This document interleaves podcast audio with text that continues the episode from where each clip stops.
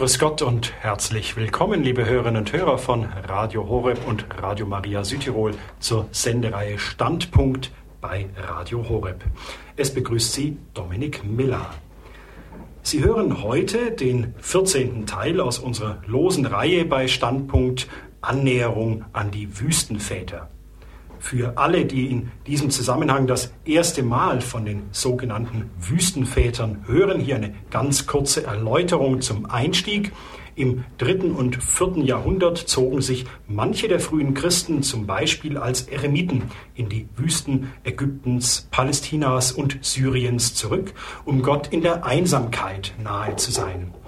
Manche dieser Eremiten oder sogenannten Wüstenväter, die hatten Schüler. Diese wandten sich natürlich mit Fragen an ihre Lehrer, die ihnen dann mit Aussprüchen antworteten, die biblische Weisheit ja auch mit menschlichem Scharfsinn verbanden.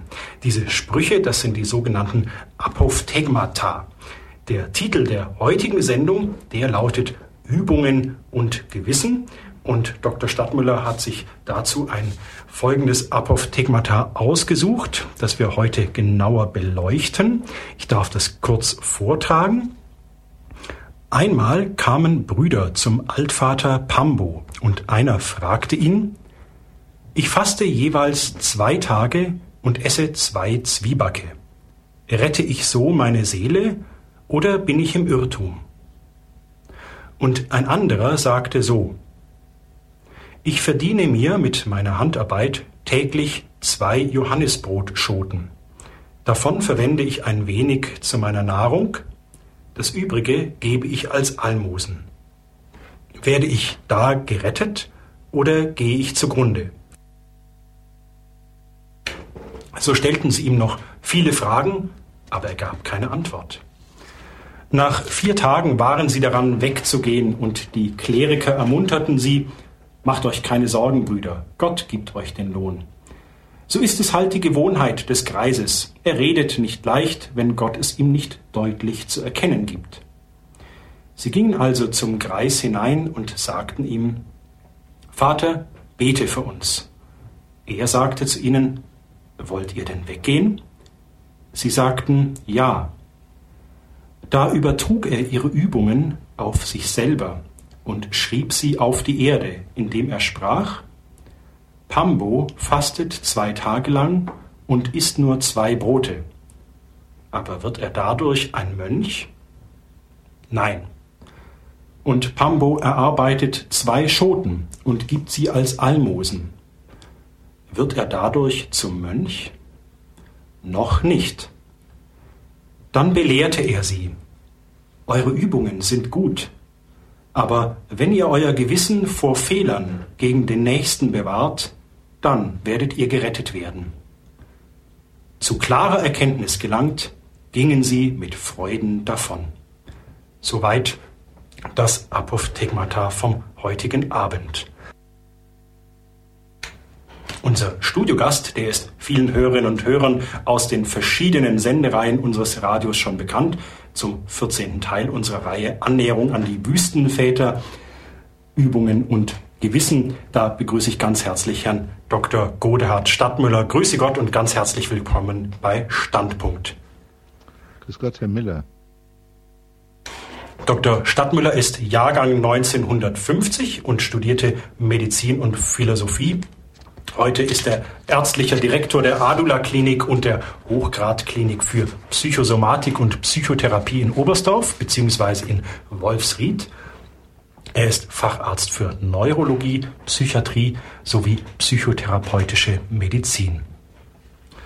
Herr Dr. Stadtmüller, eingangs habe ich kurz etwas dazu gesagt, wer die Wüstenväter waren und wann und wo sie leben oder lebten. Wir sprechen in unserer Reihe sozusagen über naja, scheinbar kauzige Eremiten, die vor über anderthalb Jahrtausenden in Moment, ich muss mich kurz räuspern. Wir reden also über scheinbar kauzige Eremiten, die vor über anderthalb Jahrtausenden in unwirtlichen Wüstengegenden lebten. Jetzt muss ich schnell machen, bevor der Frosch im Hals noch heftiger wird. Was also, Dr. Stadtmüller, haben uns diese Eremiten denn für unser Leben heute und hier und jetzt zu sagen? Ja, ist eine gute Frage, Herr Miller. Erstmal ähm, herzlich willkommen zu der Sendung, auch an die Hörerinnen und Hörer. Vielleicht von den vielen Argumenten, die man dazu anführen kann, jetzt zwei. Äh, das eine ist, ähm, auch wenn uns viel Zeit trennt und der äh, kulturelle Kontext vielleicht uns auch ein ganzes Stück weit trennt, ähm, haben wir doch die gleiche anthropologische Matrix, die gleiche menschliche Grundbedingung. Und die Wüstenväter zeichnet aus, dass sie sich um Grundlagen und Grundfragen des Menschseins Gedanken gemacht haben, Gedanken nicht primär und vor allem nicht nur theoretischer Art, sondern in ihrem Erleben. Ähm, das ist der eine Grund. Und der zweite Grund ist, dass die Apophthegmata, also die Lehrsätze oder vielleicht kann man sogar besser übersetzen, die, Apoph die Anekdoten der Wüstenväter ja nicht schriftlich primär aufgezeichnet wurden, sondern zuerst mündlich weitergegeben wurden über sehr lange Zeit. Und diejenigen Anekdoten, die dann schriftlich aufgezeichnet wurden, die sind sozusagen wie die Kiesel in der Donau oder im Rhein, ähm, gereinigt durch die Zeit. Alles, was unwichtig war, ist wahrscheinlich verloren gegangen. Und das, was so wichtig und so zentral war, äh, dass viele Generationen von äh, Mönchen oder von anderen Gläubigen das für wichtig hielten, das ist äh, uns überliefert worden. Also sodass wir es sozusagen mit, mit ganz kristallinen ähm, Kernpunkten von psychologischen Erlebnissen äh, zu tun haben. Gibt es denn eigentlich heute den Wüstenvätern vergleichbare Persönlichkeiten? Mm. Ich würde jetzt mal fast sagen ja und nein. Ähm, das Ja ist, dass ziemlich rasch auch im katholischen Bereich wird ein Ja geantwortet. Äh, und dann wird gesagt, ja gut, wenn du eine innere Leere spürst, spürst dann bist du auch in der Wüste oder wenn ähm, Freunde von dir abfallen oder du dich allein fühlst, dann bist du auch in einer Wüste. Und das stimmt natürlich in gewisser Weise. Ähm, allerdings ist es so, dass wir bekanntermaßen raumzeitliche Wesen sind als Menschen, das heißt leibliche. Und den Leib auszusetzen, einer Wüste, wo es aber eine Badewanne gibt und ein dreigängiges Menü am Abend und mittags, ist etwas anders, als sich eine Wüste auszusetzen, die tatsächlich eine Wüste ist, auch für den Leib. Und insofern würde ich sagen, diejenigen, die sich einer Wüste aussetzen, auch für den Leib, mit der großen Kälte in der Wüste, in der großen Hitze und der Nahrungsarmut, ähm, das sind ziemlich wenige. Also sehr berühmt ist Charles de Foucault geworden, ähm, noch im letzten Jahrhundert. Und in gewisser Weise tun das ähm, die Kartäuser und die Kamadolenser, aber es ist doch anders, weil sie äh, nicht, sagen wir, diese Härte, die in der tatsächlichen Wüste in der Sahara oder in der Wüste Danikil oder wo immer dann stattfindet, vielleicht so erleben. Also ja und nein. und das Interessante ist ja, äh, dass man, äh, dass Jesus das auch gemacht hat. Jesus ist nicht in eine virtuelle Wüste ab und zu gegangen, sondern Jesus ist in eine tatsächliche Wüste gegangen. Und das, glaube ich, macht schon noch einen Unterschied. Jetzt ist es ja schon unsere 14. Sendung zu den Wüstenvätern, Dr. Stadtmüller. Und immer wieder hören wir eben von Schülern, die zu einem Wüstenvater gehen, so wie eben heute, vorhin gerade auch vorgelesen, mit einer Frage. Jetzt mal ganz ehrlich, wenn Sie die Gelegenheit hätten, in der Zeit zurückzugehen und zu einem Wüstenvater zu gehen, mit welcher Frage würden Sie kommen?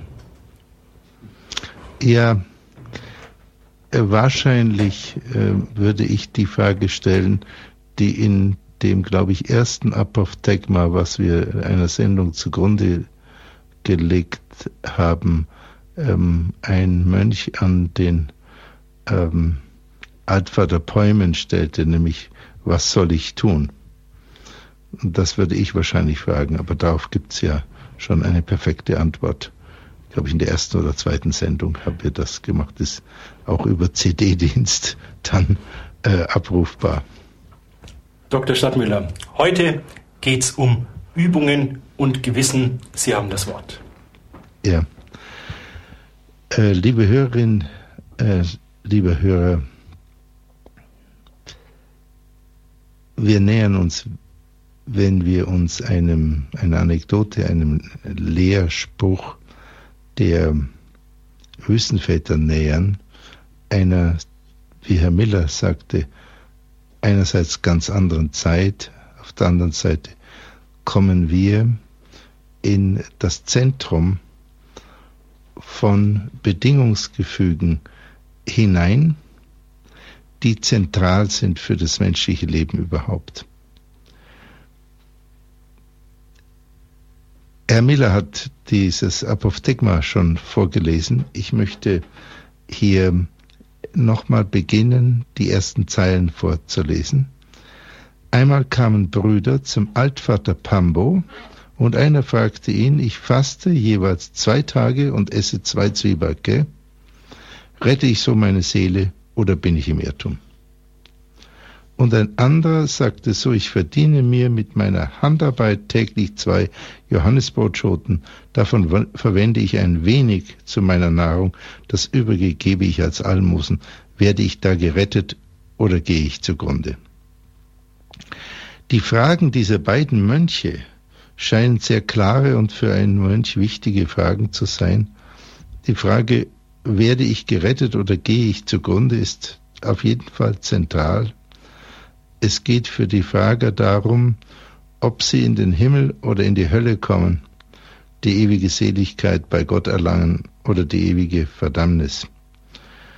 Ähm, das ist ähm, im Zentrum für einen Christen angesiedelt und für einen Mönch der damaligen Zeit, als Himmel und Hölle nicht relativiert waren, wie sie heute manchmal aufgefasst werden, ist sie absolut diese Frage unabdingbar. Das heißt, wir haben es mit einer ganz zentralen Frage zu tun. Wenn ich das tue, werde ich gerettet. Wenn wir uns jetzt diese Fragen genauer ansehen, dann können wir schnell sehen, dass das Bedingungsgefüge der Fragen in beiden Fällen gleich ist. Da ich das tue, werde ich gerettet. Also, um welche Übung geht es? Im Fall des ersten Bruders geht es um Fasten. Er fastet, also Verzicht auf Nahrung. Und im Fall des zweiten Bruders geht es um Handarbeit, um Fasten und um Almosen. Also sich selber zu ernähren mit seiner Handarbeit, etwas, was der Apostel Paulus auch sich gerühmt hat zu tun, dass er sich selber ernährt hat und auf niemands an Tasche lag. Das Fasten ganz zentral im Alten Testament schon bei etlichen Propheten, dann bei Johannes dem Täufer ganz stark und bei Jesus auch der unter anderem gesagt hat, diese Art von Dämonen wird nur durch Fasten und Beten ausgetrieben. Also das Fasten eine zentrale Übung für die Spiritualität im Christentum von Jesus Christus, aber auch in Religionen außerhalb des Christentums. Insofern ähm, ist es ein bisschen schade, dass das Fasten in der katholischen Kirche ähm, etwas in den Hintergrund getreten ist im letzten Jahrhundert. Vielleicht kommt es auch wieder nach vorne. Und der dritte Aspekt neben Handarbeit und Fasten ist das tätige Erbarmen, also Almosen geben. Der zweite Bruder sagt also, dass er etwas übt, was über das Fasten des ersten deutlich hinausgeht. Wir haben also eine Steigerung. Er sagt, wenn ich das alles mache, werde ich dann gerettet. Und dann geht das Apophthegma weiter. Es heißt, so stellten sie ihm, also dem Abt Pambo, noch viele Fragen, aber er gab keine Antwort. Wenn die Brüder ihm viele Fragen auf diese Weise stellten, dann kann das heißen, entweder sie stellten ihm Fragen vom gleichen Typ, also wenn ich drei Tage faste, werde ich dann gerettet, oder wenn ich einmal im Jahr äh, drei Wochen faste, werde ich dann gerettet. Das wären Fragen von, von diesem ähnlichen Typ. Oder es kann heißen, sie stellten ihm noch äh, viele Fragen auf diese Art, das heißt in diesem Geist. Und wenn es das Letztere heißt, dann können wir fragen, ja, in welchem Geist wurden denn diese Fragen gestellt? Der Geist, in dem die Fragen gestellt wurden, ist erstens sozusagen ein Wenn-Dann-Gefüge. Wenn ich das mal, werde ich gerettet. Und das ist eine Frage, die letzten Endes darauf zielt, kann ich durch eine Werkgerechtigkeit gerettet werden? Gibt es irgendein Werk, das, wenn ich es tue, dazu führt, dass ich gerettet werde? Und das ist eine, eine Frage, die gilt für alle Religionen, dann fortgesetzt für jeden. Die ist nicht äh, auf die Zeit der Wüstenväter festgelegt, die gilt für uns auch. Und sehr viele Leute stellen sich diese Frage, wenn ich das tue, zum Beispiel dieses Gute und dieses Gute und dieses Gute, werde ich dann gerettet. Und der zweite Aspekt, was es heißen kann, in diesem Geist, so stellten sie ihm noch viele Fragen, ist die zugrunde liegende Frage, gibt es eine eindeutige Lebensführung im Sinne von Handlungen, die zur Rettung führen? Für uns heutige würde es heißen, ja, können wir, wenn wir uns in bestimmter Weise verhalten im Leben, können wir dann damit rechnen, sicher gehen, dass wir gerettet werden, in den Himmel kommen. Man würde denken, dass das eigentlich ganz wichtige Fragen sind, aber Abt Pambo gab keine Antwort, wie es heißt. Und zwar ziemlich lang, mehrere Tage, gibt er keine Antwort. In gewisser Weise, und das ähm, wird aus dem Folgenden noch deutlicher, ist die Nicht-Antwort vom Pambo die eigentliche Antwort, die er gibt. Es hat mich ein bisschen erinnert, wie die Geschichte im Neuen Testament, als Jesus in den Sand schrieb. Oder die Stelle, wo Jesus beim Verhör auf eine Frage nicht antwortet.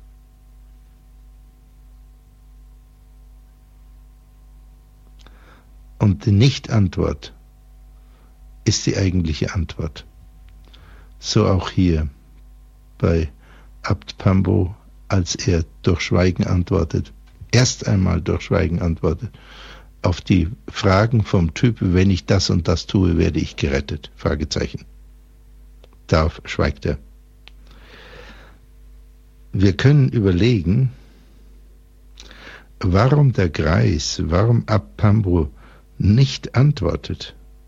Jedenfalls nicht in Worten. Diese Frage möchte ich im Moment gestellt wissen und vielleicht machen wir ein paar Takte Musik für jeden mitzuüberlegen.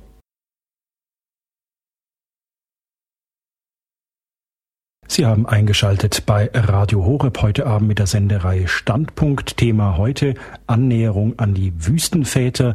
Heute das Thema Übungen und Gewissen. Sie hören einen Vortrag von Dr. Godehard Stadtmüller. Sehr geehrte Hörerinnen, sehr geehrte Hörer, wenn Sie sich jetzt zugeschaltet haben, wir waren, wir sind bei dem Apophthegma, bei dem Lehrsatz, bei der Anekdote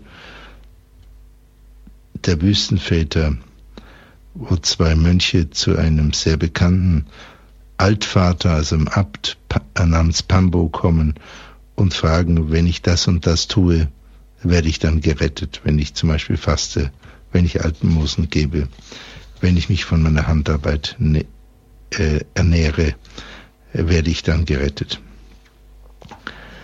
Und der Greis, wie es heißt, antwortet nicht, und zwar vier Tage lang nicht. Wir können uns fragen, warum antwortet der Abpambo nicht, jedenfalls nicht in Worten. Und die Vermutung ist, entweder, weil er den Typ der Frage nicht hilfreich findet. Zweite Möglichkeit ist, weil er durch sein Schweigen den Kontext, in dem die Frage gestellt wurde, verändern will der Kontext, in dem die Frage gestellt und beantwortet werden kann. Und dritte Möglichkeit ist, weil der Abt selbst in einem inneren Prozess ausharrt, bis er sich fähig fühlt, die richtige Antwort zu geben. Dieser innere Prozess kann Gebet oder Kontemplation oder ganz stille Anbetung sein. Wir bekommen darüber erstmal keine Information in dem Apophthegma, sondern es heißt ganz pragmatisch, nach vier Tagen waren sie, also die Brüder, daran wegzugehen. Also vier Tage hat der Abt auf ihre ihnen so wichtigen Fragen geschwiegen.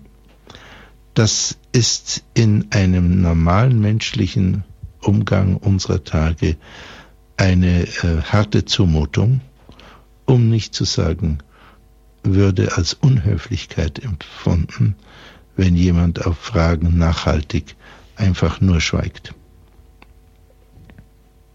Lassen wir im Moment die Frage offen, warum der Kreis schweigt.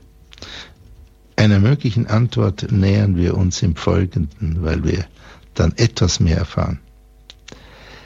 Die eine Folge dieser Fragen ist also, dass der Geist schweigt die Nicht-Antwort als Antwort.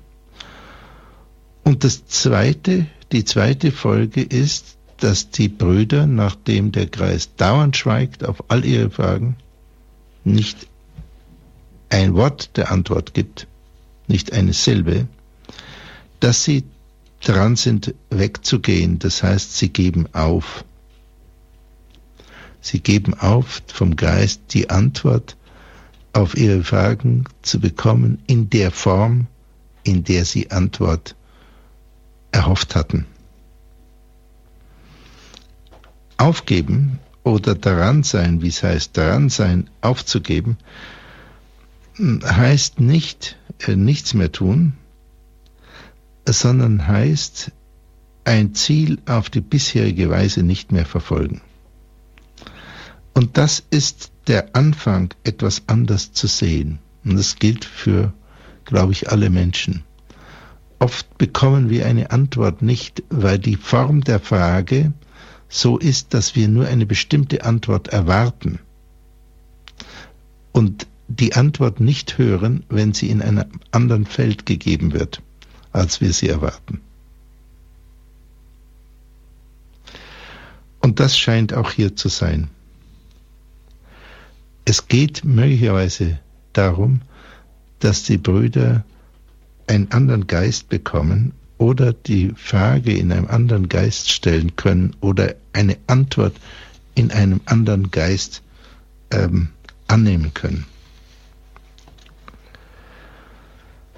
Bevor Apambo selber das Ruder in die Hand nimmt und seine Art der Antwort dann gibt, nachdem er vier äh, Tage geschwiegen hat, völlig obstinat geschwiegen auf alle Fragen,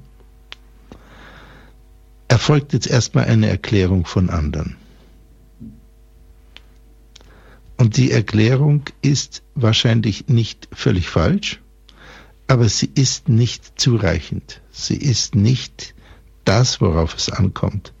Es heißt in dem Apophthegma, und die Kleriker ermunterten sie, also die Brüder, die Kleriker ermunterten die Brüder, macht euch keine Sorgen, Brüder, Gott gibt euch den Lohn. So ist es halt die Gewohnheit des Greises, er redet nicht leicht, wenn Gott es ihm nicht deutlich zu erkennen gibt.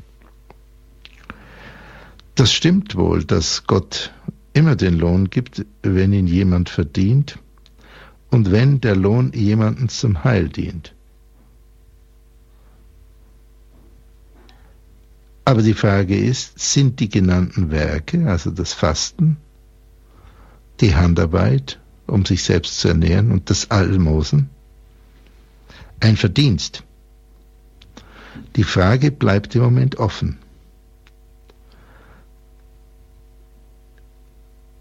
Vielleicht ist es zugleich wahr und falsch. Wahr ist, Gott gibt den Lohn in gewisser Weise allein schon deshalb, weil er der Verursacher von allem ist. Und falsch ist möglicherweise, wenn man es so sieht, dass Gott allein den Lohn gibt und sozusagen keine Zwischenursachen mehr gibt. Auf jeden Fall scheint die Beruhigung der Kleriker zu früh zu sein. Sie versuchen das Verhalten von Abbas Pambo zu erklären, indem sie sagen, so ist es halt die Gewohnheit des Greises, er redet nicht leicht, wenn Gott es ihm nicht deutlich zu erkennen gibt. Also sie meinen, Abbas Pambo sehr gut erkennen zu können und zu sagen, ja gut, er ist, er ist noch nicht inspiriert vom Heiligen Geist und dann spricht er nicht, sondern schweigt er einfach. Das ist möglicherweise auch eine richtige Erklärung, aber sicher nicht eine vollständige Erklärung. Vielleicht war Pambo bekannt dafür, dass er für Worte immer auf die göttliche Inspiration wartete und sonst schwieg. Vielleicht aber mag der Zweck von Schweigen und Warten auch gewesen sein, den Kontext zu ändern, so dass die anderen bereit werden, anderes zu fragen, anderes zu hören und anderes zu erleben. Mit anderen Worten, dass sie aus, von dem Gleis runterkommen, auf dem sie die Frage stellen. Und das scheint der Fall zu sein. Ab Pambo möchte sie sozusagen umwenden, dass sie ihre eigene Frage anders verstehen. Es heißt weiter, sie, also die Brüder, gingen also zum Geist hinein und sagten zu ihm, Vater, bete für uns. Nachdem sie vier Tage lang immer ähnliche Fragen gestellt hatten, sagten sie jetzt, Vater, bete für uns. Das heißt, sie kapitulierten insoweit, als sie von Abbas Pambo keine Antwort mehr auf ihre Fragen zu erhalten glaubten. Sie kapitulierten von ihm Antworten auf die Fragen, und zwar so, wie sie sie gestellt hatten, zu bekommen. Und dieser, dieser Moment des Umschwungs, dieser Moment der Kapitulation, der sehr oft äh, im Alten Testament, im Neuen Testament beschrieben wird und der auch psychologisch und für eine geistliche Veränderung ganz entscheidend ist. Zum Beispiel beim Propheten Jona, als Jona im ähm, Bauch des Fisches verschlungen wurde, da kapituliert er. Er sagt, ich kann es nicht machen. Mach du es. Und dann heißt es beim Propheten Jona, und mein Gebet drang in deinen heiligen Tempel. Äh, kapitulieren heißt den Erfolg anheimstellen. zuzugeben, nicht nur mit Worten, sondern innerlich zu erfahren, ich kann es nicht machen. Ich kann es nicht herstellen. Ich kann es schon gar nicht erzwingen.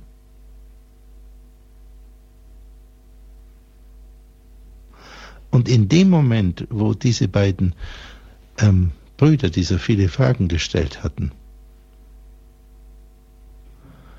durch das obstinate, vier Tage lange durchgehaltene Schweigen von Abbas Pambo dazu veranlasst wurden, zu kapitulieren. In dem Moment geht der Seelenführer nach vorne. Der wird aktiv. Das ist nicht ein Mann, der einfach immer schweigt, sondern das ist ein Mann, der das Schweigen so wie die Rede benutzt, um Menschen zu wandeln, ihnen zu helfen. Letzten Endes steht er natürlich in der ähm, Tradition des Neuen Testaments an diesem entscheidenden Punkt, der im Griechischen heißt Metanoet, also wo Jesus immer sagt, wandelt euch um, kehrt um oder wörtlich denkt um, bekommt einen anderen Geist. Denkt um heißt dann nicht in dem Sinn, habt andere rationale Gedanken, sondern seid von einem anderen Geist erfüllt. Und das erwartet Pambo auch, dass sie bereit werden, die Brüder bereit werden, von einem anderen Geist erfüllt zu werden. Und zwar nicht mehr dem Geist, der das nachrechnet, wenn ich das und das tue, so gut es auch ist, werde ich gerettet. Das ist ein Geist, den offenbar Ambas Pambo nicht hilfreich findet. Kapitulieren also heißt den Erfolg anheimstellen. Und zwar in diesem Fall ganz klar, die Brüder stellten sich ausdrücklich der Gnade Gottes anheim, indem sie den Abt bitten, bete für uns. Sie stellen jetzt den Erfolg anheim, während sie vorher den genau gegensätzlichen Geist vertraten. Vorher fragten sie, ob sie durch dieses oder jenes Werk vor der Verdammnis gerettet würden. Das heißt, die Intention, ihre Intention war, ihre Absicht war, dass sie selbst sich vor der Verdammnis bewahren und den Himmel erringen können. Jetzt stellen sie sich mehr der Gnade anheim, indem sie um das Gebet bitten. Kleine Fußnote, es ist eine ganz alte christliche Tradition, dass man für jemanden betet, dass das Gebet eine ganz konkrete Aufgabe und Wirkung haben kann. Diese Tradition besteht in anderen Religionen auch, vor allem in den monotheistischen Religionen im Judentum und dem Islam ähnlich wie im Christentum. Im Christentum ganz deutlich auch durch Jesus Christus geheiligt, der für ganz konkret für andere Menschen betete.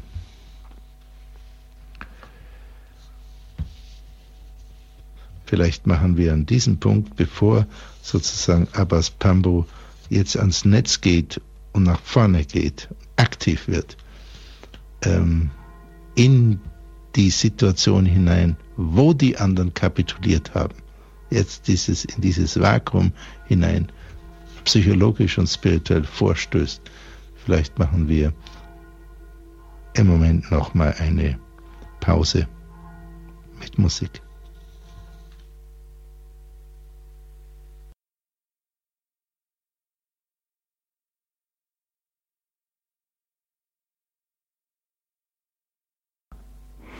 Sie haben eingeschaltet bei Radio Horeb. Sie hören die Sendereihe Standpunkt heute Abend mit dem Thema Annäherung an die Wüstenväter, Übungen und Gewissen. Sie hören einen Vortrag von Dr. Godard Stadtmüller.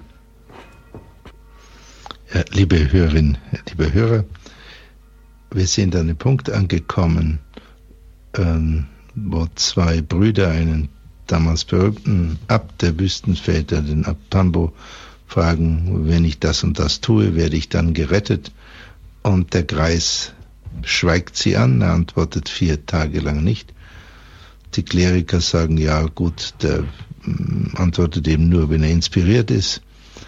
Und die Brüder kapitulieren und verabschieden sich von ihm und sagen zu ihm, bitte bete für uns.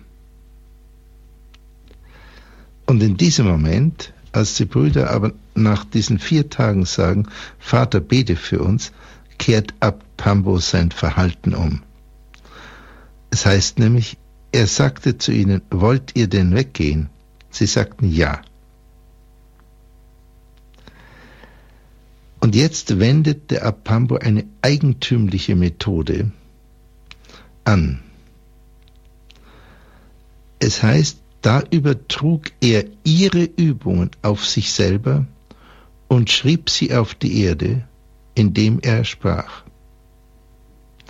Pambo fastet zwei Tage lang und isst nur zwei Brote, aber wird er dadurch ein Mönch?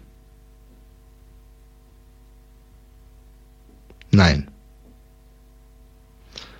Und Pambo erarbeitet zwei Schoten und gibt sie als Almosen, wird er dadurch zum Mönch? Noch nicht. Er sagt nicht, der Apambo sagt nicht, wenn du das und das tust, reicht es noch nicht.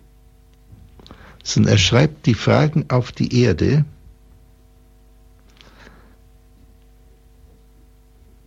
Und wenn wir das ganz wörtlich nehmen, dann schrieb also Pambo zum Beispiel die Frage in den Sand, ich faste jeweils zwei Tage und esse zwei Zwiebacke, rette ich meine Seele oder bin ich im Irrtum? Und diese Frage, die er so liest und auf sich selber anwendet, Ebenso wie die zweiten Frage, ich verdiene mir mit meiner Handarbeit täglich zwei Johannesbrotschoten, davon wende, verwende ich ein wenig zu meiner Nahrung, das übrige gebe ich als Almosen, werde ich da gerettet oder gehe ich zugrunde? Diese Fragen wendet er auf sich selber an. Das heißt, er kehrt das Problem ins Subjektive. Dort, wo es vielleicht sozusagen eine allgemeine Frage war ja, wenn das gemacht wird, ich zum Beispiel, wenn ich das tue, ist es dann äh, gut, rettet es mich? Ähm, das wendet jetzt Apambo auf sich selber an. Er belehrt die anderen nicht in dem Sinne, äh, das äh, ist falsch oder das ist zu wenig oder irgendetwas, sondern er sagt, wenn ich das täte, dann reicht es nicht aus. Und wenn ich das anders täte, dann bin ich noch kein Mönch.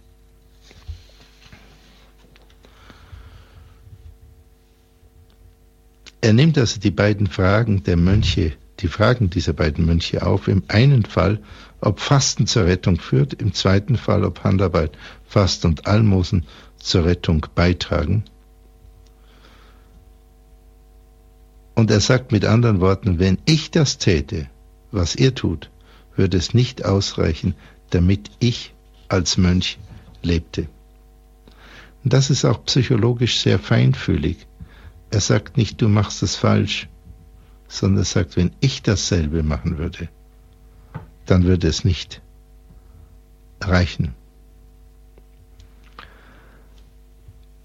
Und nachdem er das gesagt hat, heißt es, dann belehrte er sie. Und zwar indem er sagt, eure Übungen sind gut. Aber wenn ihr euer Gewissen vor Fehlern gegen den Nächsten bewahrt, dann werdet ihr gerettet werden. Also er bejaht außer, äh, ausnehmend, dass die Übungen, die die beiden Brüder ihm vorgetragen haben, dass die gut sind. Er bejaht diesen Wert dieser Übung sagt, es ist gut zu fasten, Handarbeit, um sein eigenes Brot zu verdienen, ist gut, Almosen zu geben, ist gut.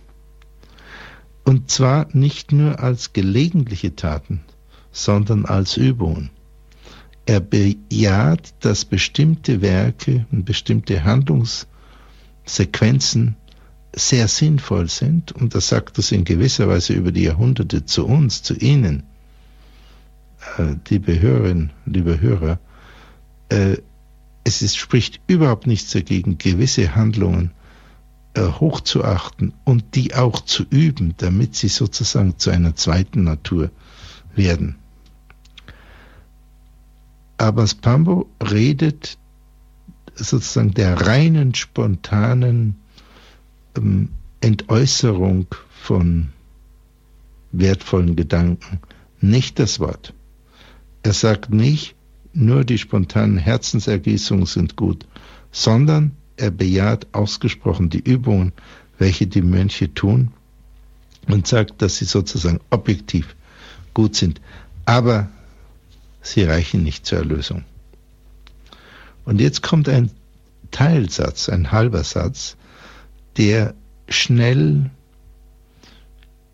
durch das Ohr und das Gehirn und das Herz fließen kann und vielleicht dem einen oder anderen auch von den Hörern als leicht verständlich erscheinen kann, der es aber, finde ich, in sich hat. Und zwar sagt Abbas Pambo, aber wenn ihr euer Gewissen vor Fehlern gegen den Nächsten bewahrt, dann werdet ihr gerettet werden.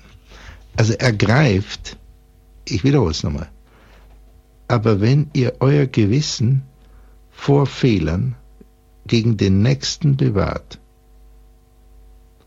dann werdet ihr gerettet werden. Ergreift genau den Typus der Frage auf, die die Brüder gestellt haben, nämlich die Wenn-Dann-Frage. Wenn ich das mache, zum Beispiel Fasten, werde ich dann gerettet. Wenn ich Almosen gebe, werde ich da gerettet. Und Abbas Pambus sagt, wenn ich das auf mich anwende, nein, es reicht nicht. Und jetzt sagt er, was reicht. Und zwar, du kannst etwas tun und wenn du das tust, wirst du gerettet. Das ist eine außerordentlich starke Aussage. Tu das und in jedem Fall, wenn du das tust, wirst du gerettet. Eine extrem starke Aussage.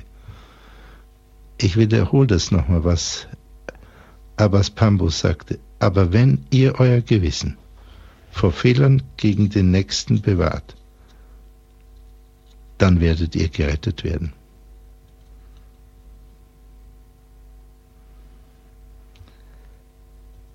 Vielleicht machen wir hier nochmal an diesem, glaube ich, zentralen Satz nochmal eine Pause zum Nachsinnen.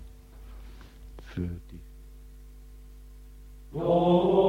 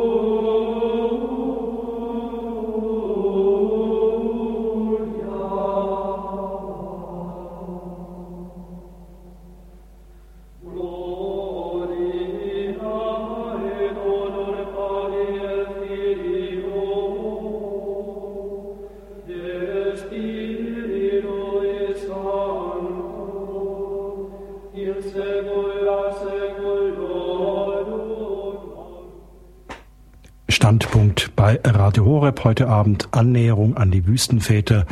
Sie hören Dr. Godehard Stadtmüller zum Thema Übungen und Gewissen. Ja, liebe Hörerinnen, liebe Hörer, wir sind an, vorbereitet jetzt an dem, glaube ich, zentralen Satz angekommen, den zentralen Teilsatz. Aber Spambus sagt, eure Übungen sind gut. Und dann fährt er fort, aber wenn ihr euer Gewissen vor Fehlern gegen den Nächsten bewahrt, dann werdet ihr gerettet werden. Wie ich sagte, eine ganz starke Aussage. Tu das, nämlich das Gewissen vor Fehlern gegen den Nächsten bewahren. Und du wirst gerettet werden. Das ist sozusagen eine 100% Zusage. Wer würde das wagen zu geben? Aber Abbas Pambo wagt das. Und deshalb lohnt es sich, einen Moment diesem Halbsatz nachzusinnen. Das Gewissen hier rückt ganz ins Zentrum der Frage, wie jemand gerettet werden kann. Also die Rettung von jemand ist etwas, mit, was mit etwas außerordentlich Subjektiven zu tun hat, nämlich mit dem Gewissen. Das Gewissen ist vielleicht nicht unser allerinnerlichster Anteil, aber ein außerordentlich innerlicher Anteil in uns. Und wenn das so zentral ist,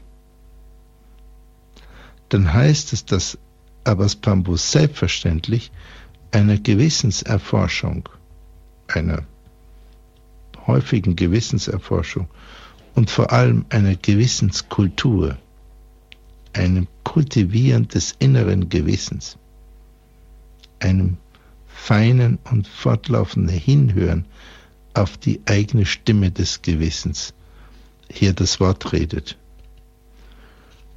Er steckt die Brüder an und sagt, achtet auf euer Gewissen. Und zwar in einer bestimmten Form.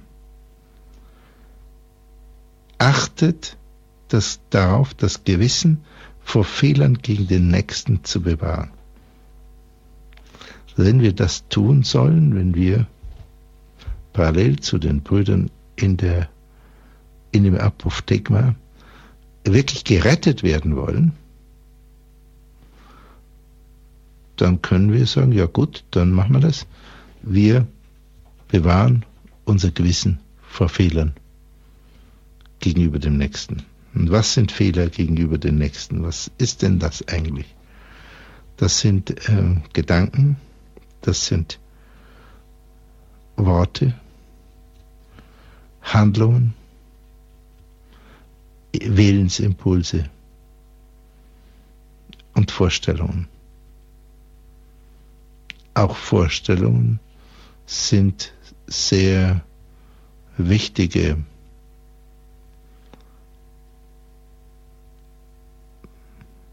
Aspekte, die das Gewissen betreffen. Auch Vorstellungen können sehr schwere Fehler gegenüber den Nächsten sein, auch wenn sie niemand anderer hört. Wie Jesus im Neuen Testament sagte, ähm, das geißelt, dass man sein Herz nicht zu einer Mördergrube machen soll. Das heißt, dass man diese Vorstellung, diesen Impuls, sein eigenes Herz zu einer Mördergrube zu machen, dass man den von sich weist. Und wie macht man das? Wie bewahrt man das Gewissen vor Fehlern gegen den Nächsten? Eine außerordentlich schwere Frage. Denn das hieße ja, das Gewissen vollständig vor Fehlern gegenüber den Nächsten zu bewahren. Wie soll denn das gehen? Und wenn das der Weg zur Rettung ist, wie soll denn das überhaupt gehen? Bei strenger und intensiver Prüfung des eigenen Fehlers würde das heißen, keine einzigen Fehler des eigenen Gewissens, keinen einzigen Fehler gegen den Nächsten zu finden, in Gedanken, Worten, Impulsen Handlungen und Vorstellungen. Mit anderen Worten, gegenüber dem Nächsten im Innern und Äußern makellos sein. Das ist die Forderung. Das eigene Gewissen vor Fehlern gegenüber dem Nächsten bewahren. Das heißt, gegenüber jedem Nächsten makellos sein. Und das erscheint in der Tat übermenschlich. Das heißt, das, was einfach zu sein scheint in dem Halbsatz, sein Gewissen vor Fehlern gegenüber dem Nächsten zu bewahren, ist, wenn man es etwas genauer anschaut, eine übermenschliche Forderung. Deshalb übermenschlich, weil es kaum jemand geben dürfte, der von sich sagt, ja, das habe ich gemacht. Dürfte kaum je erreichbar sein und wenn, dann nur für sehr kurze Zeit.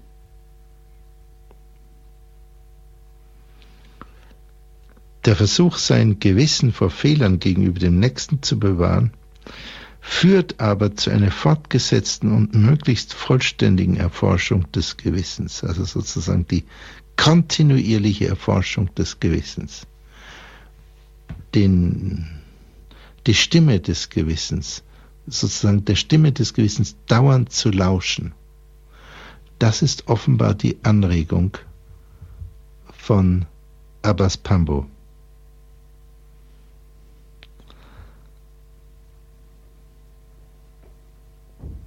Und vielleicht ist es eine Möglichkeit hier, liebe Hörerinnen, liebe Hörer, wenn Sie dieser Sendung am Sonntagabend zuhören, dass Sie selbst das ähm, im Moment sich nochmal inne werden, ganz in sich selber, wie weit Sie bereit sind, der Stimme Ihres Gewissens immer wieder zu lauschen, ohne sich selber zu hart zu geißeln, aber gleichzeitig wie eine Mutter einer Stimme eines Babys lauscht, jederzeit bereit, diese Stimme zu hören. Vielleicht machen wir hier nochmal eine Zäsur. An dieser Stelle verabschieden wir uns auch von unseren Münchner UKW-Hörern auf der Frequenz 92,4 Megahertz.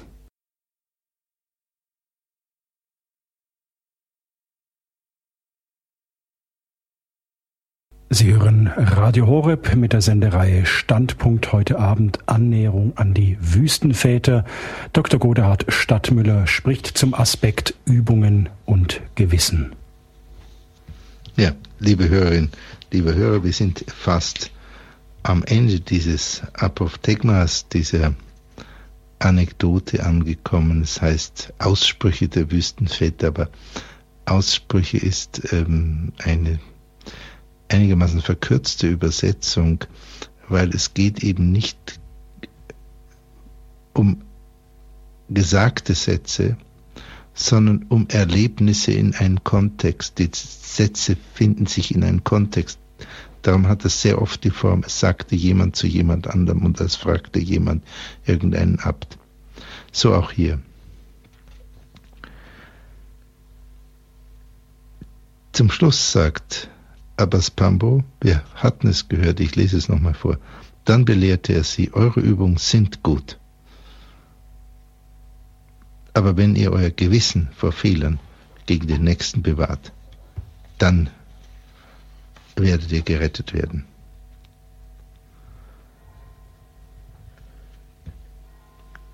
Abbas Pambo gibt eine sehr komplexe Antwort.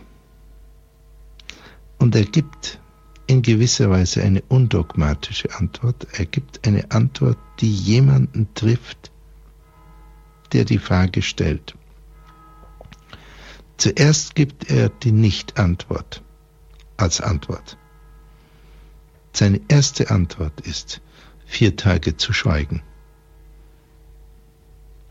Und das führt dazu, dass die Brüder resignieren eine Antwort auf die so gestellten Fragen zu bekommen, dass sie kapitulieren.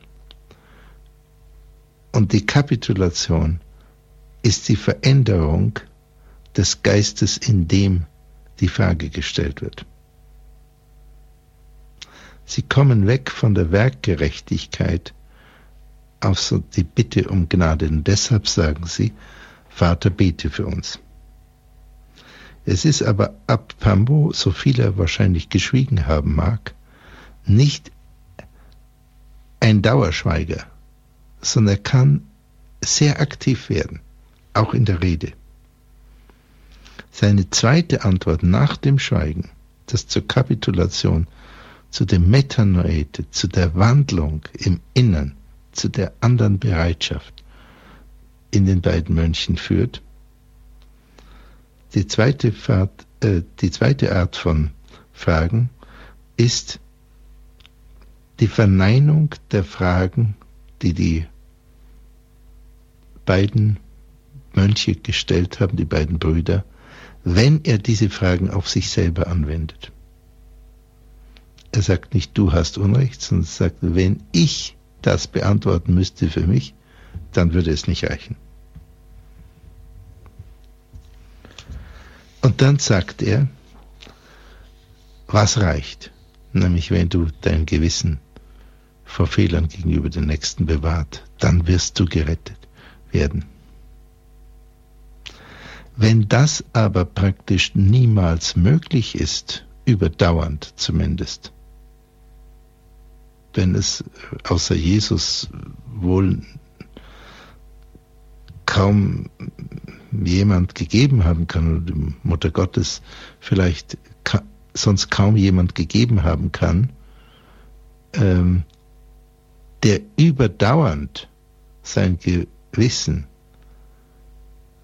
vor Fehlern gegenüber den Nächsten bewahrt, hat auch die Apostel haben das ja nicht getan. Vergleiche die Verleugnung von Petrus etc. und die Kleingläubigkeit. Warum gibt Abbas Pambo diesen Rat, den eh niemand zur Gänze befolgen kann? Das erscheint paradox.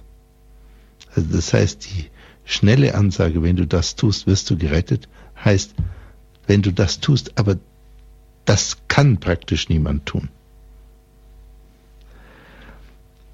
Die Antwort ist praktisch ein Fingerzeig, wie man weiter sich verbessern kann. Und Abbas Pambo sagt, wenn du auf dein Gewissen hörst und es immer, immer mehr reinigst vor Fehlern gegenüber den Nächsten. Das heißt, er setzt die beiden, die auf der Werk, auf dem Gleis der Werkgerechtigkeit waren, setzt er auf ein neues Gleis, auf einem Weg einer verinnerlichten Heiligung. Und ganz zentral ist hier das Gewissen, sozusagen die innere Instanz, die subjektive Instanz, die hier das Urteil fällt. Und zweitens, erweist sie von den Almosen und Fasten und ähm, Arbeiten für den eigenen Lebensunterhalt etwas weg auf einen anderen Bereich, um den sie sich kümmern sollen. Und zwar, das ist der Bereich des Nächsten. Und damit ist Abbas Pambo vollkommen auf dem Boden des, natürlich auf dem Boden des zweiten Hauptgebotes von Jesus Christus nach dem Gebot der Gottesliebe bekanntlich das Gebot der, vielleicht darf man sagen, der Nächsten und Selbstliebe. Liebe deinen Nächsten wie dich selbst. Das heißt nicht, liebe deinen Nächsten mehr als dich selbst, bekanntlich, weil es auch schwer ist, sich selber zu lieben in der Tiefe.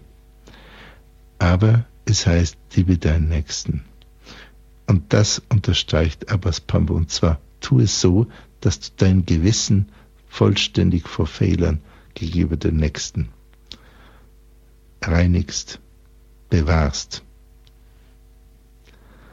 Also erstens ein Weg zur Heiligung wird aufgezeigt.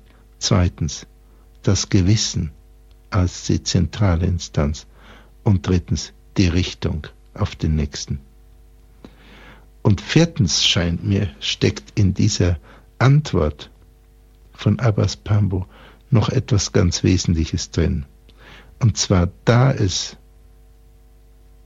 dem Menschen vielleicht abstrakt möglich sein könnte, sein Gewissen dauernd vor Fehlern gegenüber dem Nächsten zu bewahren, da es aber die Erfahrung ist, dass praktisch niemand das überdauernd kann, heißt es, wenn du das versuchst, wirst du dein Scheitern dauernd sehen. Das heißt, du wirst erkennen, wie wenig du es vermagst und du kommst automatisch in die Haltung der Demut.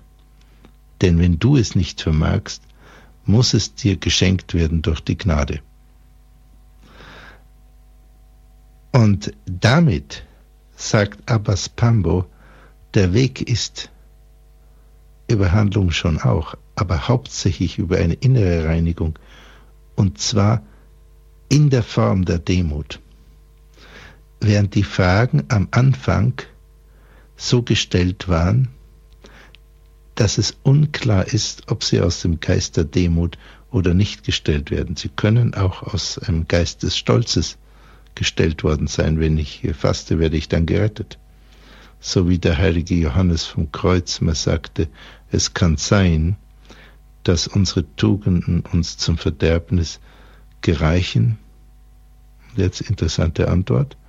Weil sie aus Stolz entstanden sind, statt aus Demut, statt aus Liebe. Das heißt, die Antwort von Abbas Pambo ist letzten Endes, die beiden Brüder hinzuweisen auf eine Haltung der Demut. Und das tut er aber nicht, indem er sie kritisiert, sondern die Kritik ist indirekt. Er sagt, wenn ich das tun würde, was ihr gesagt habt, für mich würde es nicht reichen. Und eine ganze Reihe von Faktoren, äh, das Schweigen, das Abwarten können, bis die beiden reif sind, eine andere Form der Antwort anzunehmen. Der milde Umgang mit ihrer Frage, indem er sie auf sich selber antwortet, auf sich selber wendet und dort verneint. Und letzten Endes der Hinweis auf eine Möglichkeit, sie werden nicht im Regen stehen gelassen, die beiden Brüder. Sondern Abbas Pambus sagt ihnen, ja, wenn du mich schon fragst, was soll ich tun, um gerettet zu werden, dann sage ich dir es. Genau das und dann wirst du gerettet. Eine 100% Aussage. Das ist, liebe Hörerinnen, liebe Hörer, auch von der Seelenführung, wie man umgeht mit anderen Menschen, ist das wirklich ein, finde ich, ein ganz, ganz wunderbares Stück äh, Mitmenschlichkeit. Äh, andere Menschen nicht zu kränken und trotzdem ihnen zu helfen, sich zu verändern im Sinne des Metanoite, das gewinnt einen anderen Geist, wandelt euch, kehrt um. Und weil äh, der vielleicht kantige, aber auch sehr liebevolle Abbas Pambo äh, das so gemacht hat, dass es gut angenommen werden kann. Was nützt es denn sonst, wenn wir die, die Nächsten belehren? Wir sind, glaube ich, sowieso nicht da, die Nächsten zu belehren, sondern sie zu erinnern. Weil die meisten von uns haben im Grunde schon das gewusst, was für sie notwendig ist. Sie, muss, wir, sie können ab und zu erinnert werden. Weil er das so fein gemacht hat, hat er sich als ein guter äh, Seelenführer gezeigt und deshalb heißt es, zu klarer Erkenntnis gelangt, gingen sie, die Brüder, mit Freuden davon.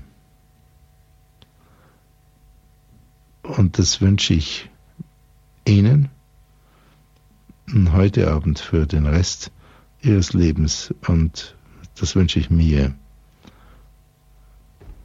dass Sie zu klarer Erkenntnis gelangt, mit Freuden davongehen, dass die Freude ihr Leben erfüllt, die Klarheit, die Präzision und die Freude.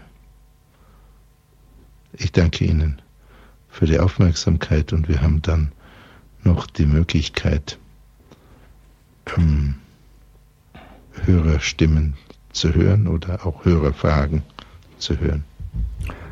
Vielen Dank, Herr Dr. Stadtmüller.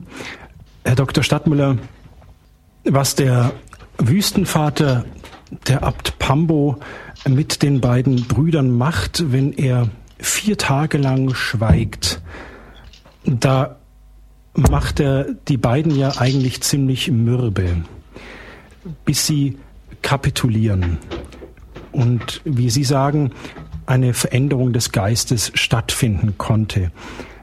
Jetzt ist es doch so, die Haltung von uns hier und heute ist doch eigentlich eher die, dass wir nicht bereit sind zu kapitulieren.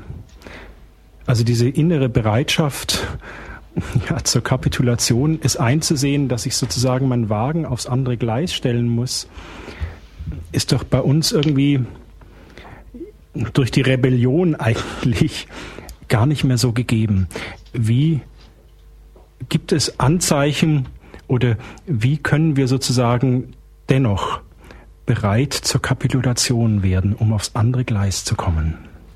Tja, also eine gute Frage. Ich bin gar nicht so sicher, ob das heute selten ist. Ich glaube, dass das in vielen Leben immer wieder eine Riesenrolle spielt.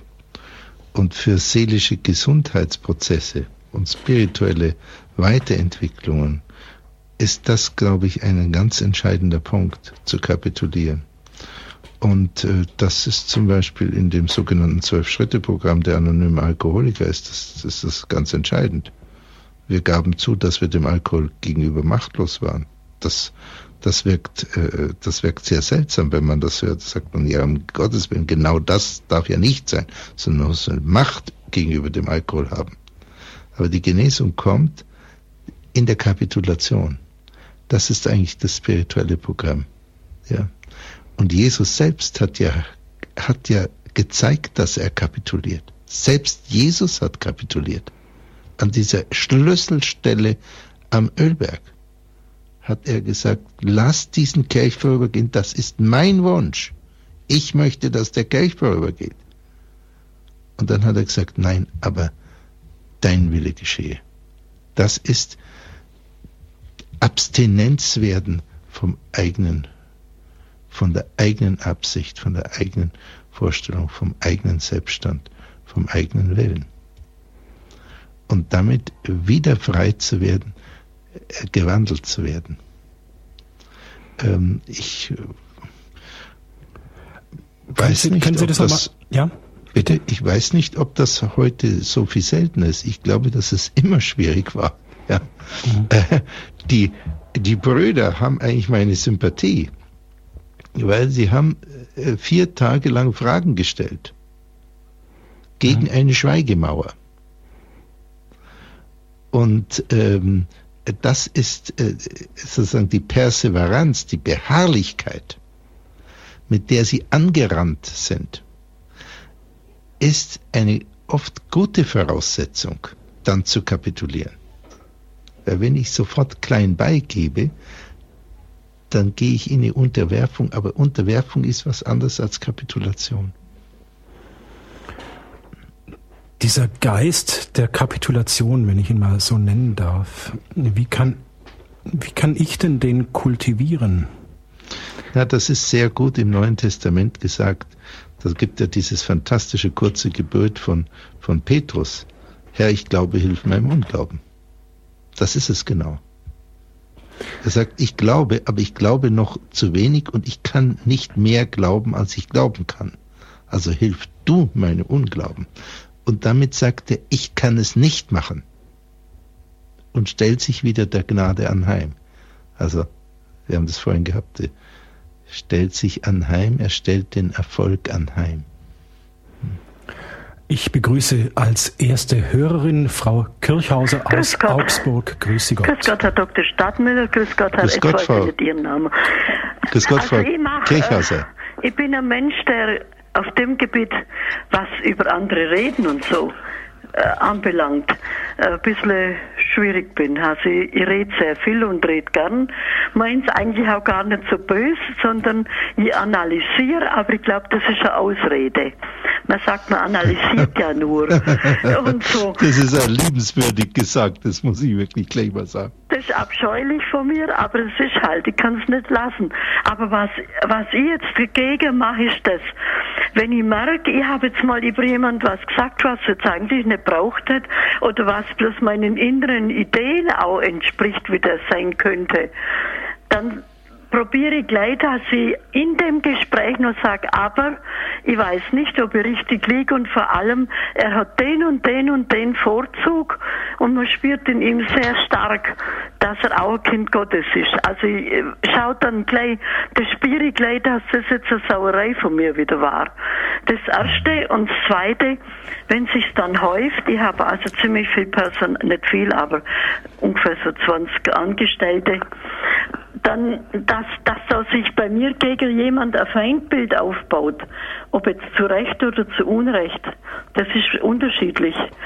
Dann, wenn ich das merke, da fehle ich jetzt wirklich, ich, ich merke bei jeder Sache, die noch nie geht oder nicht oft oder die mir gehäuft passiert auch. Wenn sich halt in meinem Seelenzustand Dinge ereignen, die eigentlich nicht so ganz zu meinem normalen Sündenleben, wenn man halt so lebt, passen, dass also was schlimmer wird, dann gehe ich gleich zum Beichten. Weil ich ganz genau weiß, wenn ich das jetzt nicht, also von, von Gott mir aus der Seele reißen lasse, wenn das nicht rauskommt, dann kann ich, dann, dann werde ich da immer schlimmer. Ich fürchte meine eigene Veranlagung da sehr und will dann eigentlich gleich praktisch dagegen den Arzt haben. Das wollte ich mhm. sagen, das ist mein Versuch. Mhm. Also, dass ich halt immer wieder meine Sache recht mache. Mhm. Danke, Frau Kurshauser. Dankeschön. Ja. Also äh, vielen Dank. Das ist eine außerordentlich präzise Beschreibung und äh, das, was Sie, äh, was Sie auch sagen, ist, dass Sie ein sehr feines Gewissen haben. Sie haben ähm, die Hand am Puls Ihres Gewissens. Also wunderbar.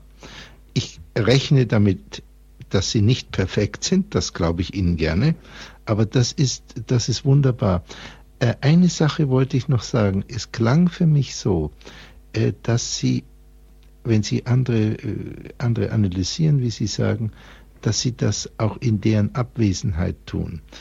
Ab und zu muss man das tun, dass man über einen Mitarbeiter spricht mit einem anderen, ihm vorgesetzten Mitarbeiter. Ja, also ich habe auch zwei Oberärzte und ab und zu muss ich über andere Mitarbeiter mit den Oberärzten sprechen. Ähm, aber man muss es nur ganz selten eigentlich. Meistens, wenn man es tun will, muss man es überhaupt nicht tun, dann kann man es auch weglassen. Und die andere Möglichkeit ist, wenn man eine Kritik an jemand hat, es ihm selber zu sagen. Und man könnte, Sie könnten auch sozusagen als eine Nachfolgerin von Abbas Pambo, ja, ist nicht schlecht, großer Seelenführer, äh, dann, wenn Sie mit dem anderen Menschen sprechen und sagen, du, mir ist aufgefallen, so und so und so und so, äh, das hat mir nicht so gut gefallen, dann könnten Sie das so machen wie Abbas Pambo, dass Sie sagen, wenn ich mich so verhalten hätte, würde ich das für ungünstig erachten. Und damit geben sie dem anderen Menschen die Chance, es zu hören. Und gleichzeitig ähm, ist es nicht so kritisch und das über jemand sprechen, ohne dass er da ist. Äh, das passiert mir auch immer wieder und ich bin da überhaupt äh, alles äh, weit von jeder Perfektion entfernt, um Gottes Willen. Aber es ist eigentlich meistens unnötig und wie Sie sagten, das rutscht einem raus.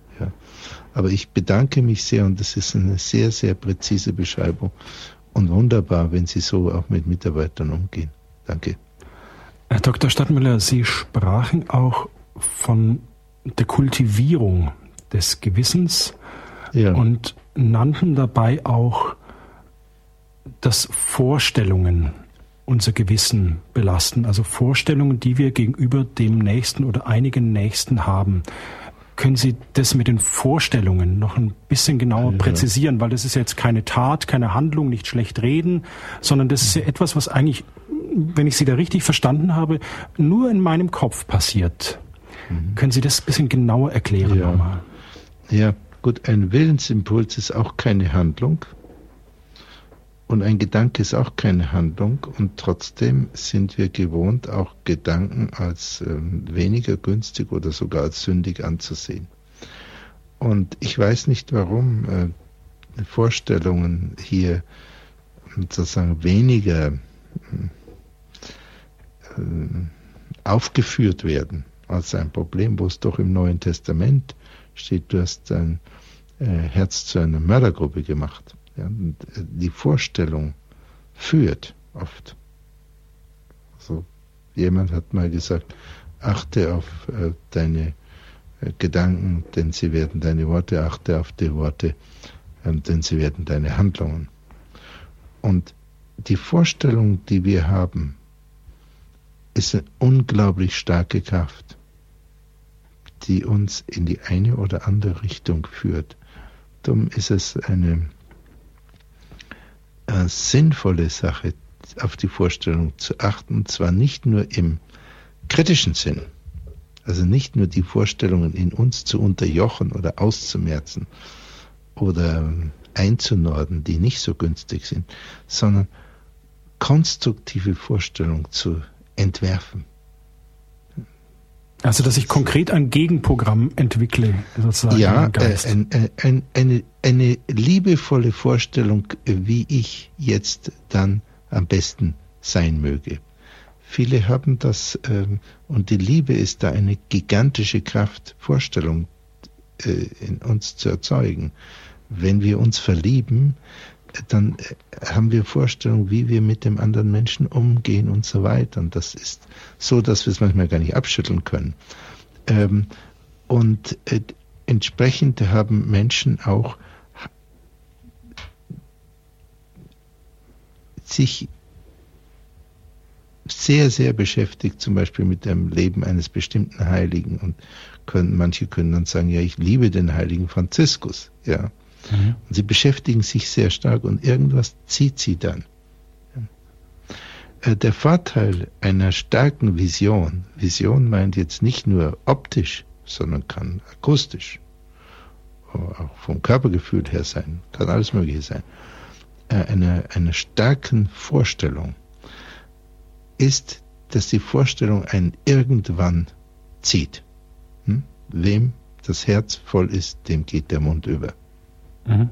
Der braucht dann nicht mehr äh, zu denken, was spreche ich. Der Mund geht ihm über. Das ist wie Jesus sagt. Und das Herz anzufüllen von dieser Energie, von dieser Vorstellung, ganz konkret und ganz stark, das ist eine wirklich gigantische Möglichkeit, die dem Menschen offen steht und die, die dauernd benutzt wird, aber wenig kontrolliert. Das passiert ja dauernd, aber es wird nicht kontrolliert, was wir uns vorstellen. Aus Österreich ist uns jetzt Herr Wolfgang zugeschaltet. Ganz offenbar hat sich Herr Wolfgang wieder ausgeklingt. Ich hoffe, er kommt wieder rein bei uns in die Telefonleitung und schaltet sich doch nochmal ein in unser Gespräch. Herr Dr. Stadtmüller, das dauernde Lauschen auf die innere Stimme des Gewissens, sozusagen als, als Anregung, dass ich ja diesen Weg diesen Weg der Demut und der Heiligung weiter beschreibe. Ich meine, dann drohe ich doch völlig auch nach innen gekehrt zu sein. Wie kann dieses Lauschen auf die innere Stimme kontrolliert ja. werden? Also, dass ich genau. mich da nicht im Kreis drehe, Jawohl. sondern auch immer wieder nach außen hin offen bin. Vollkommen richtig. Es gibt ein überskrupulöses, ein überenges Gewissen etc. Es gibt wirklich so eine Rumpelstilzchenmäßiges um sich selber kreisen. Und deshalb sagt Abbas Pambo und zeigt sich hier als ein genialer Seelenführer. Nicht, du sollst meinem, deinem Gewissen lauschen. Das sagt er nicht. Sondern er sagt, halte dein Gewissen frei von Fehlern gegenüber den Nächsten. Und damit sagt er, achte auf das, wie du mit dem Nächsten umgehst. Und da sind sie sofort in Verbindung. Da geht es nicht dauernd, wie gehe ich mit mir um und was war äh, vor 30 Jahren und warum kann ich mit diesem Hader noch nicht aufhören, so. sondern wie gehe ich mit meinem Nächsten um. Ja. Meint der Wüstenvater Pambo, dass jetzt allein das Gewissen oder das reine Gewissen rettet und ich brauche eigentlich die Übungen jetzt wie Fasten, Almosen und gute Werke gar nicht? Könnte man jetzt sagen, äh, ich schule jetzt einfach mein Gewissen und ich lasse es jetzt künftig mit den Almosen beispielsweise. Wie hat es der Altvater gemeint? Äh, also ich kann nur davon äh, reden, was er tatsächlich gesagt hat. Okay, was hat er? Äh, deuten Sie was es er gesagt hat, er sagte, dann belehrte er sie. Eure Übungen sind gut. Er sagt ausdrücklich, die Übungen sind gut und zwar nicht nur als Handlung, sondern als Übungen. Das ist gut. Fasten, Almosen geben, äh, sich mit Handarbeit zu ernähren. Aber wenn ihr euer Gewissen vor Fehlern gegen den Nächsten bewahrt, dann werdet ihr gerettet werden. Also die Zusage, du wirst gerettet, bezieht sich auf, wenn du dein Gewissen vor Fehlern gegenüber den Nächsten bewahrst. Und das ist eine absolut starke Aussage. Und es ist hier auch eine Hierarchie angegeben. Das eine ist gut, aber es rettet nicht. Ganz klare Aussage. Fasten rettet nicht. Almosen im Sinne eines Erbarmens retten nicht. Sich mit Handarbeit zu ernähren, um sein Leben selber, ähm, seine Existenz selber sichern zu können. Rettet nicht, ist alles gut, aber es rettet nicht. Dagegen das andere rettet. Aber dennoch soll ich das eine nicht lassen. Ja. Ist, kann ich das dann so verstehen, dass diese Übungen Möglichkeiten sind, auf die innere Stimme des Gewissens zu hören, diese innere, dieses, das Gehör zu schärfen? Weil das sind ja Handlungen, das sind ja Übungen, die ja auf den Nächsten auch gerichtet sind, beispielsweise Almosen geben oder etwas spenden. Hm. Ja, das ist eine sehr gute Frage, das würde ich schon meinen. Also, ich würde schon vermuten, dass für die meisten Menschen es sehr günstig ist, wenn sie Almosen geben ähm, und dass es für die meisten gut ist, wenn sie ab und zu tatsächlich fasten, nicht irgendwie virtuell, sondern tatsächlich mal keine Nahrung zu sich nehmen. Ähm, und dass es für die meisten gut ist, wenn sie ähm, etwas auch mit der Hand tun, äh, um ihre Existenz zu sichern. Äh, für die meisten aber nicht für alle und nicht in jedem Kontext, denn es kann auch den Stolz nähren. Ähm, insofern sagte er, eure Übungen sind gut. Er sagt nicht, diese Übungen sind immer gut für jeden. Er sagt, für eure Übungen sind gut. Und ähm, das andere ist eben wichtiger, zu, präzise zu Ihrer Frage zurück. Ähm, ich glaube schon, dass man das mit seinem eigenen Gewissen auch noch in einen besseren Kontakt kommt, wenn man äh, ab und zu vielleicht fastet oder wenn man sich überwindet und jemanden wirklich ein Almosen gibt, ohne dass andere erfahren, ohne dass der Ruhm sozusagen das Ganze wieder hm, fragwürdig macht. Ich begrüße jetzt Frau Blum aus München. Grüße Gott, Frau Blum. Ja, grüß Gott. Äh, ich möchte noch was dazu sagen, gerade zu den letzten Bemerkungen. Halte dein Gewissen frei von, ich weiß es nicht mehr genau, wie es, ich sage jetzt mal vor Verletzungen zum anderen, dem anderen gegenüber. Habe ich das so richtig verstanden? Ja. So ich weiß es nicht genau. Wir haben über Vorstellungen gesprochen. Wie bitte? Wir hatten über Vorstellungen also der, gesprochen. Der Satz von Abbas Pambo heißt, erhalte dein Gewissen frei vor Fehlern gegenüber dem Nächsten. Von Fehlern gegenüber dem anderen, ja. ja. Und ich möchte dazu Folgendes sagen. Ich Jawohl. bin eher jemand, der überreflektiert. Wenn jetzt zum Beispiel ein Konflikt war mit jemand, dann ja. äh, überlege ich und überlege ich und kram in meinem Gehirnkastel rum, was ich falsch gemacht habe und was ich besser machen könnte und wie wir aus der Situation herauskommen.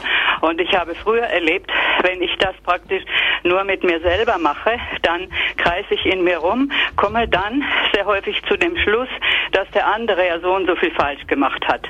Und wenn ich jetzt aber, ich lasse das los und mache dann nicht mehr weiter, mich selber ewig zu fragen, sondern ich höre dann auf und sage, Heiliger Geist, gib es du mir ein. Ich muss dann anfangen zu beten und die Kraft Gottes, Christi oder vor allem des Heiligen Geistes dafür in Anspruch zu nehmen und hineinzuflehen in diesen, äh, in diesen Prozess. Und dann werde ich ganz ruhig, komme auch zu ganz anderen Ergebnissen und dann Super. geht in der Regel der Konflikt wieder gut aus. Denn so oft komme ich ja gar nicht zum Beichten, wie irgendwas passiert. Ja, ja, und, stimmt, ja, absolut. Und ich stelle fest, in dem Augenblick, wo ich den Heiligen Geist alarmiere und mit äh, in Anspruch nehme, in mein Denken und in mein Handeln, äh, da geht es in der Regel wieder gut hinaus und äh, sonst äh, kam, äh, kreise ich in meinem eigenen Denken und komme zu neuen Fehlschlüssen. Mhm, ja. Also eine fantastische Beobachtung und ich beglückwünsche Sie, dass Sie, äh, dass Sie diese, das ist genau das, was ich meinte, Gewissenskultur. Mhm, ja. Sie haben da eine Unterscheidung der Geister. Das heißt, bis zu welchem Punkt ist die Reflexion in mir selbst sinnvoll ja. und ab welchem Punkt ist sie nicht mehr sinnvoll. Und dann lassen sie los. Ja. Und sie machen genau das. Sie stellen anheim. Sie sagen, Heiliger Geist, bitte hilf mir, löse für mich das Problem, äh, sonst kreisel ich um mich und es ja. ist nicht hilfreich. Und äh, das war ein wunderbares Wort, haben Sie ges äh, gesagt. Also da freue ich mich für Sie sehr, sehr, sehr. Und zwar, Sie haben gesagt, dann werde ich ganz ruhig. Ja. Und das, das und ist höre das, auch was auf, beleidigt zu, neu beleidigt zu sein. Jawohl. Okay, gut. Und wenn wir nicht so beleidigt sind, dann ist es auch etwas leichter, andere nicht ja, zu beleidigen. Ja. ja, ja. Okay, vielen herzlichen. Ich wollte ja, ich danke Ihnen, das ist ganz fantastisch. Danke. Okay, danke schön, wiederhören. Danke, Frau Blum. Aber Ihr Vortrag war großartig. Ich habe mich so gefreut jetzt. Das ist wie wenn die Seele durchlichtet, durchleuchtet worden ist und äh, entrümpelt worden ist. So gut war Ihr Tonfall, auch Ihre Rede. Es, war, es hat mir so gut getan. Oh, das ist ein großes Lob. Äh, vielen Dank. Und ich habe jetzt von Ihnen auch was profitiert, wenn ich das noch äh, kurz sagen darf. Äh, diese, äh, diese spontane Bemerkung von Ihnen, dann werde ich ganz ruhig. Das ist so, was hat mich einen Moment erinnert an einen Satz der heiligen Katharina von Siena, das ist ein Genie, ein ungebildetes Bauernmädchen, ein Genie. Ähm, die sagte, ähm, äh, sie hat in sich eine innere Zelle, una cella interna, in die ich jederzeit eintreten kann und bei meinem Vater in vollkommenem Frieden bin, beim himmlischen Vater. Ja, das ist sowas ähnliches. Äh, möge, möge Ihnen das bewahrt werden. Ja, vielen Dank, Frau Blum. Und jetzt freue ich mich, dass der Herr Wolfgang aus Österreich es wieder geschafft hat bei uns in die Leitung. Aber Herr Wolfgang, fassen Sie sich kurz. Wir sind schon am Ende der Sendung. Ja, äh, guten Abend. Es handelt sich um die Dame, die vor, vorhin angerufen hat, die gesagt hat, sie redet gerne um zu viel. Wissen Sie, wen ich meine? Wir hatten von der ja. Frau Kirchhauser gesprochen. Ja, da, dazu möchte ich Folgendes sagen. Paulus sagt in seinen Briefen, äh, äh, wo viel geredet wird, geht ohne Sünde nicht ab. Und Jesus warnt auch davor und sagt, das sollen die Menschen wissen, dass sie über jedes unnütze Wort vor Gott Rechenschaft ablegen müssen. Ich glaube, wenn uns das bewusst ist, kommen wir auch weg davon, so viel zu reden. Also das ist eigentlich eine Warnung. Und, und es heißt auch, jeder Mensch sei langsam zum Reden, langsam zum Zorn, aber schnell zum Hören. Wie ist denn Ihre Frage, Herr Wolfgang? Ich habe keine Frage. Ich wollte es nur dieser Dame sagen, die vorhin da angerufen hat. Nicht die letzte Dame, sondern die vorher. Gehende, die Danke, Herr Wolfgang. Hat, die Probleme mit dem viel Reden. Ja. Vielen Dank, Herr, Herr Wolfgang. Das ist äh, ein ganz wichtiger Hinweis. Und zwar, äh, Sie praktisch, Sie unterstreichen das, was Abbas Pambo eben gerade dadurch getan hat, dass er vier Tage lang schwieg. Und das, äh, das ist, äh, ich danke Ihnen dafür, dass Sie das nochmal unterstreichen. Äh, das ist der erste Teil seiner Antwort. Und die anderen Antworten wären nicht auf diesen fruchtbaren Boden gefallen, wenn er nicht vier Tage geschwiegen hätte. Also das Apophthegma abzukürzen und zu, nur auf den letzten Satz, dann ist es nur ein Lehrsatz. Und dann zeigt es nicht einen guten Seelenführer. Der gute Seelenführer zeigt sich auch darin, dass er viel schweigt und dass er manches auch laufen lässt, manchen Prozess. Er hat es vier Tage laufen lassen, so lang bis sie kapitulierten. Das war ja das Ding. Wenn sie in fünf Tagen kapituliert hätten, dann hätte er in fünf Tagen, hätte er fünf Tage geschwiegen, bin ich ganz überzeugt. Herr Vielen Dr. Dank, Herr Wolfgang, das war ein ganz wertvoller Hinweis. Herr Dr. Stadtmüller, am Ende der Sendung was würden Sie unseren Hörerinnen und Hörern noch sozusagen als Destillat mit auf den Weg geben wollen? Also ich kann unmöglich ein Destillat geben, was noch kristalliner verdichtet ist als ein Apophthegma. Das ist äh, vollkommen außer Reichweite. Ähm, wenn es ähm, ja es ist selbst, finde ich, eine Gefahr, einen Satz, und sei es auch der vorletzte Satz, über den wir jetzt lange gesprochen haben, bewahre ja. dein äh, Gewissen vor Fehlern gegenüber den Nächsten, dann wirst du gerettet werden.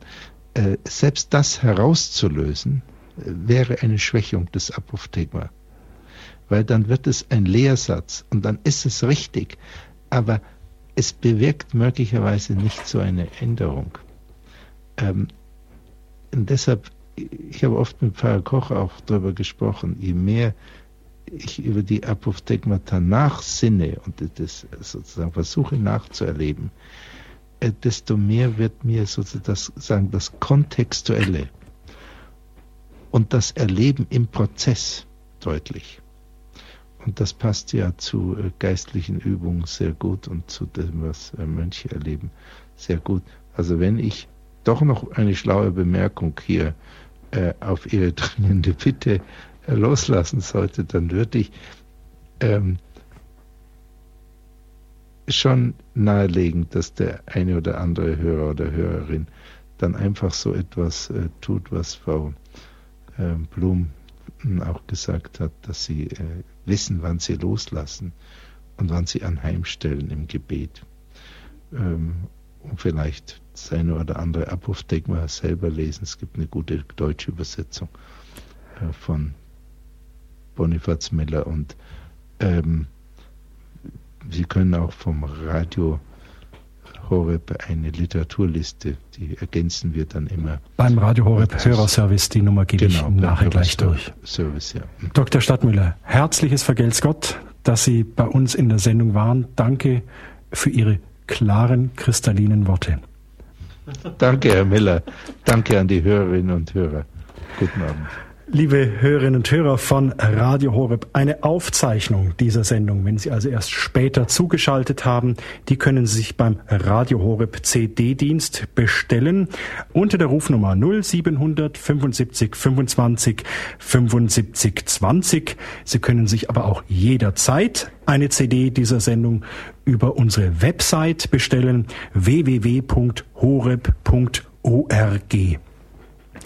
Ähm, Dr. Stadtmüller hat es auch schon angedeutet. Sie können ähm, sich beim Radio Horeb Hörerservice auch die Bücherliste zu dieser Sendung geben lassen, also wo die Apophthegmata niedergeschrieben sind. Und beim Radio Horeb Hörerservice unter der 0775 25 75 25. Und ich möchte mich an dieser Stelle bei meinen beiden Kollegen in der Technik bedanken, Frau Lemmen-Feldges und Herrn Hartmann. Es verabschiedet sich Dominik Miller.